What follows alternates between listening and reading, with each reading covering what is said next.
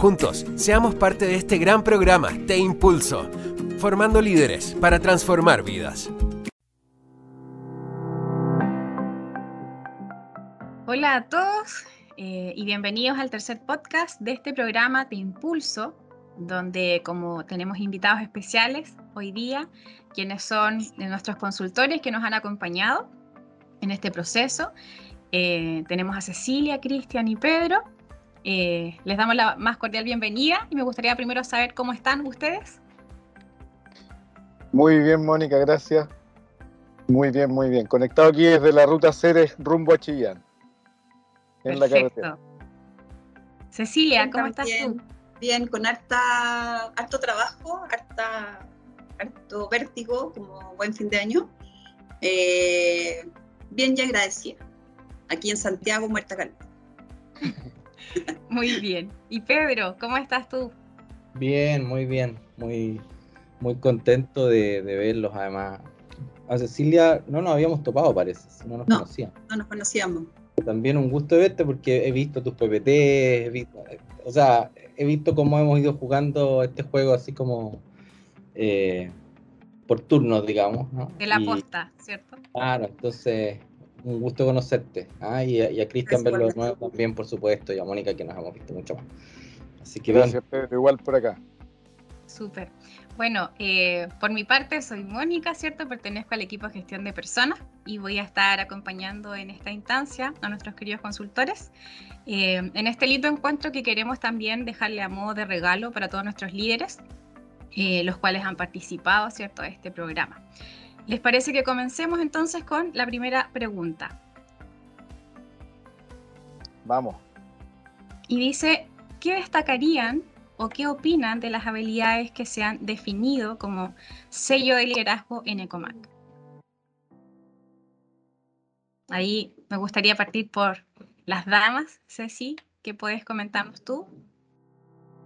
Eh, me parece, estaba pensando lo que tú nos estás preguntando, me parece que, eh, y voy a hablar un poquitito más global, eh, no solo las habilidades, sino como del modelo en general que se construyó, ¿ya? porque creo que eh, tiene un valor enorme, no la habilidad sola propiamente tal, sino que tuvieron la inteligencia para mirar sinérgicamente y organizar de forma muy orgánica los distintos elementos del modelo actual, sus ejes, el propósito, entonces creo que fue un muy buen marco eh, de referencia para todos los líderes eh, y que creo que responde muy bien al desafío cultural y al desafío de negocio que tienen todas las, todos los, todas las empresas del grupo. Entonces creo que más decirte que si son buenas o malas o si están bien o mal, me parece que el modelo en general de donde las habilidades son parte, eh, bingo, ¿ya? En términos de su claridad, sinergia orgánica, claridad, frente a, a los líderes. Buenísimo. Eh, ¿Algún comentario por tu parte, Cristian, respecto a, a, esta dinámica de habilidades o lo que tú también quieras reforzar respecto a lo que es el sello de liderazgo? Sí, Mónica, mira, me pasó parecido a lo, que comenta Cecilia respecto a que la pregunta me llevó a la mirada más del modelo y, y de lo que integra y del viaje, del proceso mismo. Y lo que me gustaría eh, reforzar o destacar es que creo que primero fue un traje hecho a medida. ¿Me, me escuchan bien? Sí, te escucho. Todo eh, bien. Primero un traje hecho a medida, escuchando mucho a la organización y al sistema, al grupo de empresas, desde el propósito. Y por otro lado, creo que instala una integración de dominios del ser organizacional que me da la sensación de que no es muy fácil de encontrar. Es decir, cuando integramos lo que somos con lo que hacemos, con lo que logramos y cómo todo eso sostiene propósitos trascendentes, me parece que es una, el ampliar la cancha de un ser vivo colectivo eh, que, nos hace jugar de forma más coherente, más consistente, y desde dentro hacia afuera. Entonces, todo eso me hace sentir como esta, esta coherencia sistémica que, como bien decía Cecilia, creo que está muy hecha al servicio de la organización sin tomar un mapa o una receta, sino que haciendo algo, escuchando al sistema. Perfecto. Les hace sentido en el fondo algo desde una mirada más integral, ¿cierto? Y como dices tú también sistémica, más que de una forma aislada, como habilidades solamente. Bien, y Pedro, cuéntanos qué, qué te parece a ti también algún comentario respecto a lo que plantean también Cristian y Cecilia. Y para mí fue, fue re interesante. Bueno, yo, yo llegué como después, ¿ah? entonces... Eh, eh, y, y, fue bien, bien interesante ver cómo ustedes armaron un, un, modelo que, que integra eh, al final no solo habilidades, sino que eh, de, alguna manera le da forma a una manera de, de, minar, de mirar el, liderazgo eh, detrás del propósito que, que, es, bien, es bien potente y es, bien único. O sea, yo he, trabajado con empresas que tienen declaraciones de que tenemos propósito y todo, pero al final siempre la conexión entre eso y la manera en que nos movemos y la manera en que lideramos es un camino que hay que descubrir. No, no, no hay ninguna receta bien establecida para eso. Y, yo tengo la sensación, no solo de las declaraciones que aparecen en el sello, sino de, haber conversado con la gente y de haber visto cómo fue la deriva que fue tomando, ¿no es cierto?, este, este proceso de entrenamiento, que, que, esa relación entre el propósito de transformar vidas y la, y la manera en que fueron aprendiendo cosas, ¿no es cierto?, los líderes, funciona bastante bien ¿ah? y, encarna cosas profundas que la gente fue atesorando y que seguramente estaban ya de antes, muchas de ellas, digamos, ¿no? pero que se han ido como eh, fortaleciendo. Entonces yo me quedé bien maravillado, la verdad es que creo que es una, es una experiencia bien interesante, bien exitosa, como para que la miren otros incluso. ¿ah? Eso me pasa. Buenísimo. Y, y, de todo lo que han ido diciendo, también surge ahí de base otra, otra pregunta, ¿cierto? Hablando a nivel de, de liderazgo. Y es, eh, ¿qué es lo más difícil del liderazgo y cómo podemos manejarlo también? Ahí, si quiere partir Cristian. Voy, a tomar la palabra y conectando con algo que traía Pedro. Creo que hacía referencia a que este, este camino, este, este, camino de construcción es sin receta. Eh, eh, hablamos en, algún video los compartidos de cómo estos escenarios cada vez más complejos, tirados por propósitos, son desde un lugar en donde no tenemos un camino conocido por recorrer. Entonces, creo que eso me hace mucho sentido para conectar con esta segunda pregunta. Eh, sabiendo que, no hay una receta, yo creo que hoy día es esencial en estos eh, escenarios ambiguos de incertidumbre, complejidad, la capacidad adaptativa. Siento que es un foco a atender como líderes y, sin tener, como bien dice Pedro, una receta, creo que es importante distinguirlo, atenderlo y aprenderlo continuamente, porque me da la sensación que cada vez más estamos de la mano en la pregunta de qué es lo que nos sirve aprender como sistema para llegar donde queremos llegar. Así es. la respuesta. Muchas gracias, Cristian. Pedro, ¿qué piensas tú respecto a, qué es lo más complejo o difícil de, liderazgo y cómo podemos manejarlo? Mira, lo, interesante déjame poner una arista ahí que, quizá complemente lo que dijo Cristian, que está re bueno. Y, la primera cosa que, que, hay que mirar es que había líderes antes de que tuviéramos modelos de liderazgo, distinciones de liderazgo, escuelas de liderazgo, entrenamiento en liderazgo. El liderazgo es un fenómeno humano al cual eh, hemos ido, del cual hemos ido aprendiendo, ¿no es cierto?, en el, tiempo, en la historia humana, ¿no es cierto? Y, y entonces hemos ido teniendo que eh, inventar distinciones y formas de aprendizaje para poder potenciar ese conjunto de habilidades que llamamos liderazgo. Em, pero, pero, pero si hay una cosa en particular que, que, que, está como en el centro del fenómeno, es que al final, al final, al final, liderar consiste en que yo pueda producir, cierto?, eh, que otros tomen acciones, que se comprometan con ciertas cosas, ¿cierto? que se emocionen de una cierta manera, porque si no en eso no hay ni acción ni compromiso. Eh, y las estrategias para eso van cambiando porque las personas a lo largo de la historia van cambiando en su manera de sentir, su manera de relacionarse y todo. Entonces, cuando aparece esta complejidad creciente que estamos viendo hoy día, que es nueva la historia, no existía nunca antes, ¿no es cierto? Eh, eh, lo más difícil es que las recetas que antes teníamos, o las estrategias que antes teníamos ya no nos funcionan, ¿no?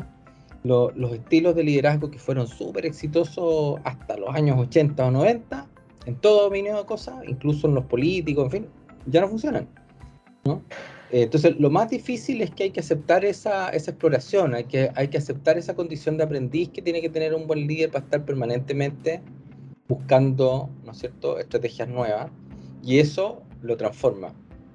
Y aceptar esa transformación es, tal vez lo más, a rato incluso lo más doloroso. Bueno, y se vincula también, ¿cierto?, con la adaptabilidad que debemos tener en estos tiempos, al final, que lo mencionaba un poco Cristian.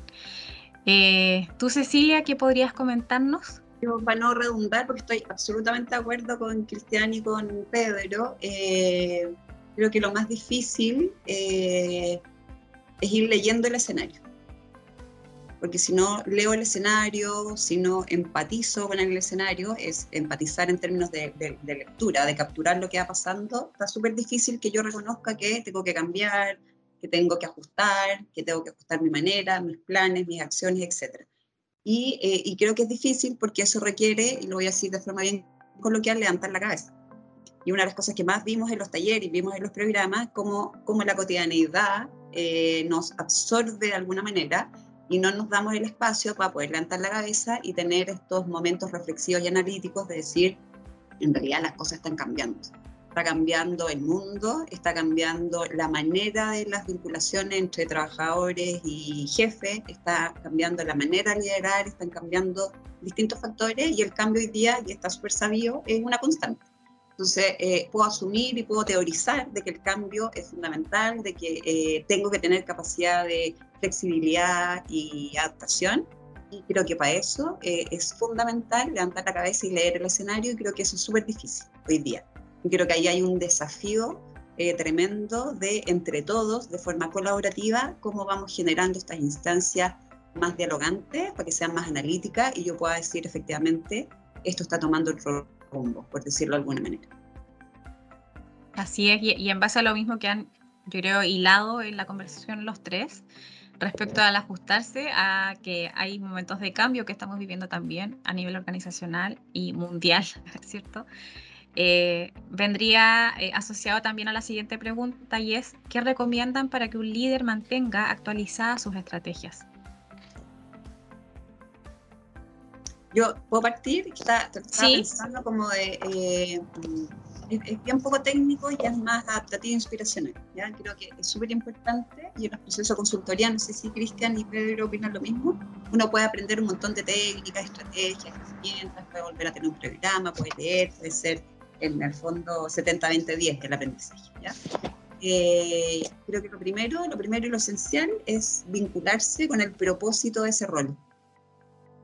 Eh, luego de eso viene todo el aprendizaje más técnico, ¿no? Pero creo que eh, una manera y como de una estrategia es volver a preguntarme, y creo que eso fue interesante en los talleres que hicimos, eh, cómo, cuál es el core, cuál es el sentido, así como el grupo COMAC tiene su propósito, el liderazgo tiene un propósito que también está definido. Y creo que volver a reconectarse todo el rato y tenerlo ahí en mi radar y tenerlo ahí súper eh, como core de mi rol, creo que eso es fundamental. Luego de eso hay que afinar la táctica y la estrategia, pero eh, me parece que eso es fundamental porque sin eso como que el sentido de mi acción se va perdiendo y se rutiniza y pasa todas las cosas que cuando uno le pone piloto automático a la gestión. Así es. Gracias Cecilia. Pedro, ¿qué puedes comentarnos tú?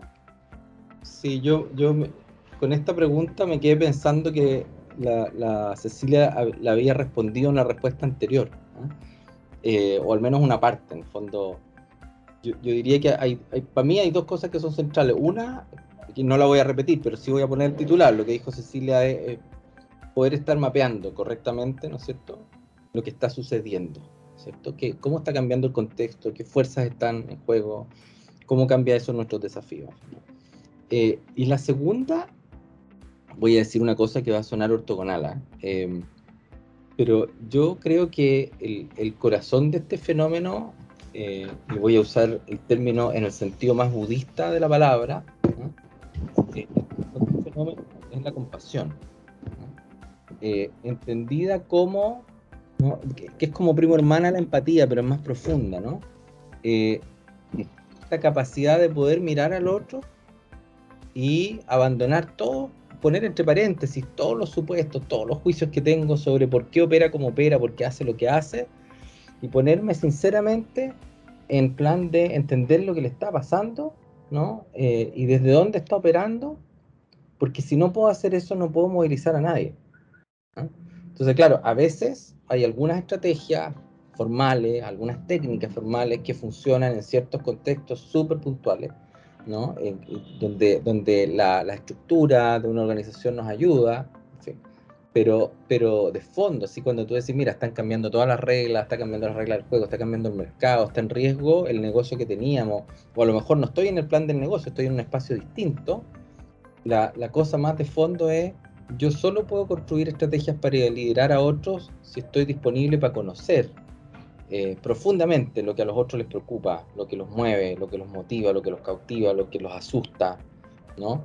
Eh, y eso, y eso no, tiene un, no, tiene un método, ¿no? Hay métodos que te acercan, pero, pero, pero de fondo, de fondo, de fondo es tu sinceridad puesta al servicio de las preocupaciones humanas de los demás. Si, eso no, si no tienes eso, todo lo demás no te va a servir. Eso es como lo que, lo que yo me quedaría, digamos. ¿Ah? Los espacios de confianza, digamos, ¿cierto? Que salen a resurgir ahí como algo importante y un eje importante en, los liderazgos. Claro, y la capacidad. Sí. Exacto. Y Cristian, ¿tú qué puedes comentarnos justamente? Vale, me hace, me hace mucho sentido lo que, lo que instala Pedro como un desde.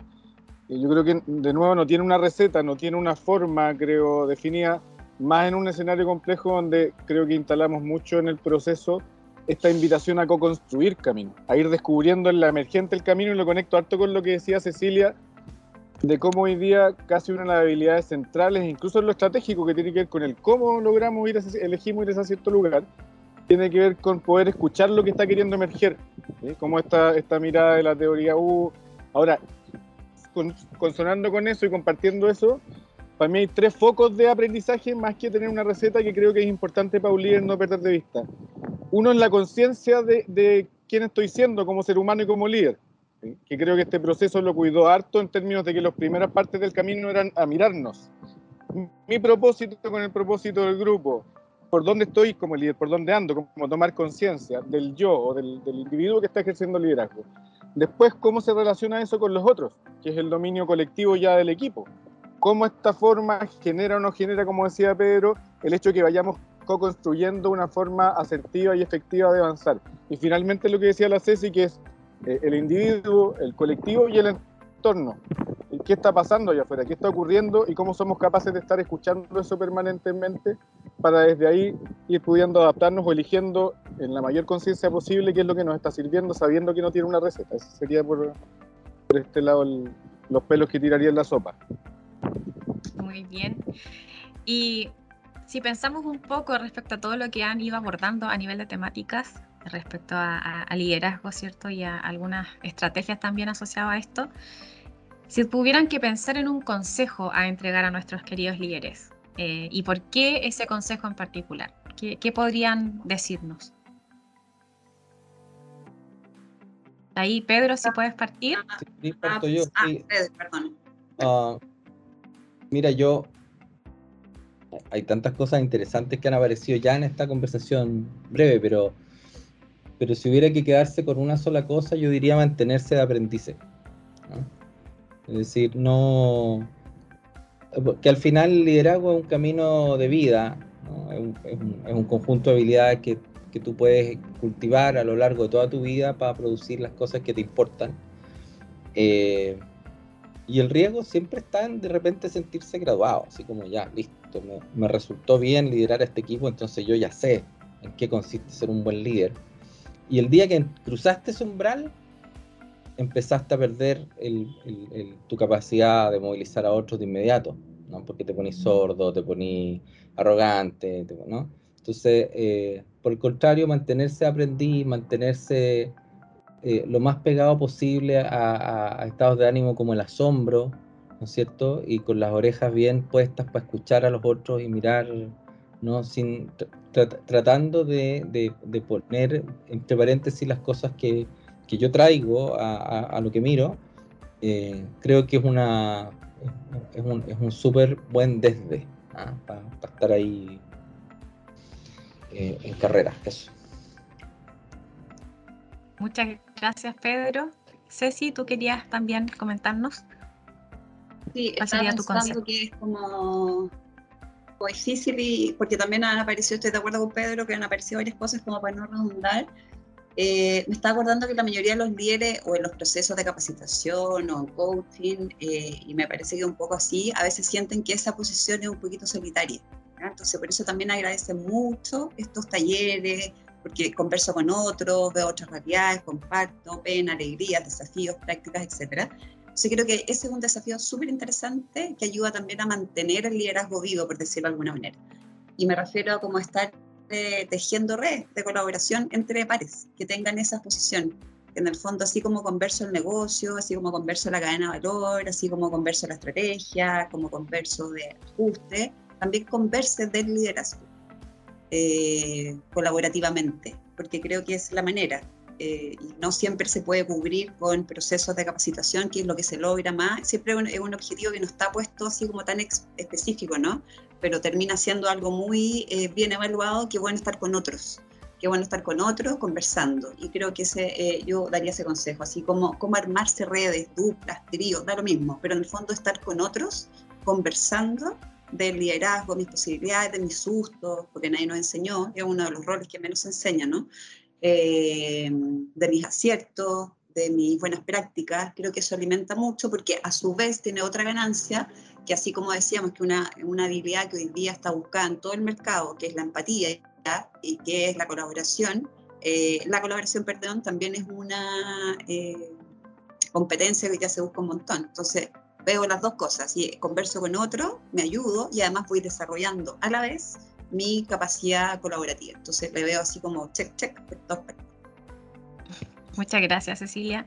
Cristian, ¿cuál sería tu consejo para nuestros líderes? Eh, me aparece una, una pregunta que me gusta, más que el, el, consejo que creo que puede servir dejar instalar, además de todo lo que ya ha salido, que es súper rico, que es cómo que para mí es un camino permanente y lo uno con mi ser aprendiz, con los viajes que yo he tenido para poder eh, acompañar a otros. En algún minuto, quizás la primera vez que me tocó gerenciar, me pasó que, que estaba tan, tenía la atención tan puesta en cosas que eran obstáculos para el camino, que en algún momento tuve que confrontarme con el hecho de elegir, de elegir dónde ponía mi atención y cómo en ese poner la atención quizás en esos obstáculos estaba perdiendo el poder de ser yo, genuinamente yo y aportando lo que tengo para traer a este, a, este colectivo, a este lugar o a este desafío de liderazgo. Y esa es la pregunta que me suena mucho, no sé si consejo, pero es cómo lograr ser genuinamente tú al servicio de algo que verdaderamente te mueve. Y me queda una pregunta que la compartimos en unos talleres, que la encontré súper concreta y creo que es un sensor, puede ser un termómetro. ¿Qué, era, ¿Qué es lo que te pasa cuando ves tu agenda? ¿Qué sientes cuando ves tu agenda? Siento que es un bonito sensor como estomacal, de, la mirada bien interna, de cómo está haciendo esa ruta para ti. Eso, por ahí instalaría algo. Eso está súper interesante. Yo, yo Muy buena. Me, voy a lo súper, súper concreto. Lo otro día hice en un ejercicio. Es como, ¿puedes ir a mirar tu agenda? ¿Cuánto de liderazgo tiene tu agenda? Creo que es una pregunta interesante de mirar, porque en el fondo, y es súper relevante y vamos descubriendo un par de cosas y es un sensor, como dice Cristian, ahí hay una cosa súper concreta para hacer. Así como tres veces al año voy a mirar mi agenda, a ver cómo está mi outlook, en qué está, cuánto de liderazgo tiene. Lo que es interesante, como una práctica bien concreta. Y como dice Ceci, creo que ahí se, porque hay varias cosas que han aparecido que se conjugan en ese mirar la agenda, porque qué estoy atendiendo, eh, dónde estoy poniendo mi atención, qué contiene esa cajita de atenciones, cuánto está conectado con el entorno, como decíamos, o sea, como que puede tener un acto bien concreto de, mirar esa coherencia en el camino. Así es. Bien, y eh, finalmente les queríamos pedir, a modo de sugerencia también, eh, que pensar en algún libro, eh, serie o película que no puede dejar de ver o leer nuestros líderes. Yo, les dejé uno en el taller. Eh, ¿Cuál, fue el libro que dejaste? El, arte de lo posible, que escribieron Rosa Moonstone y Benjamin Sander. ¿no? Eh, Esa sería tu, recomendación. Sí, desgraciadamente eh, está en español en papel, ¿no? Está en algunas librerías y por supuesto que anda circulando un PDF pirata por ahí, pero, pero en Kindle solo está en inglés. Pero es una joya en esto. O sea, para, esta conversación es, un libro maravilloso, así que yo lo recomiendo 100%. Súper. Cristian, ¿tú qué nos podrías recomendar para nuestros líderes?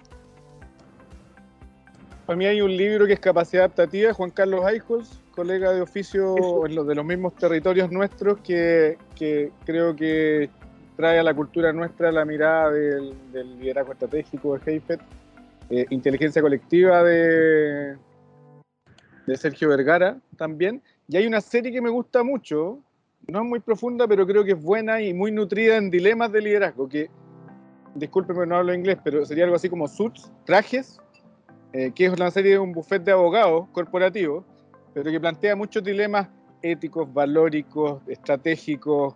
Eh, creo que está permanentemente en eso, juegos de poder, ambición, que es muy ágil y yo creo que vale la pena pegarle un vistazo para ver si se engancha.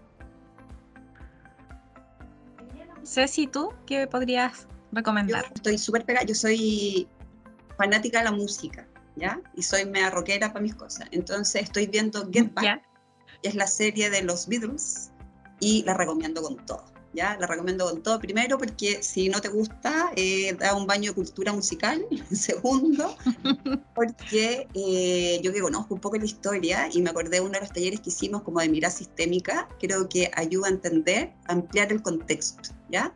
De hecho, a mí que no me gustaba mucho la figura Yoko Ono, ahora la miro, amplio el contexto porque lo muestra, el documental lo hace muy bien y tú dices, ah, ella tenía una posición, jugaba un rol ahí, entiendes un montón de cosas y dejas de mirar individualmente.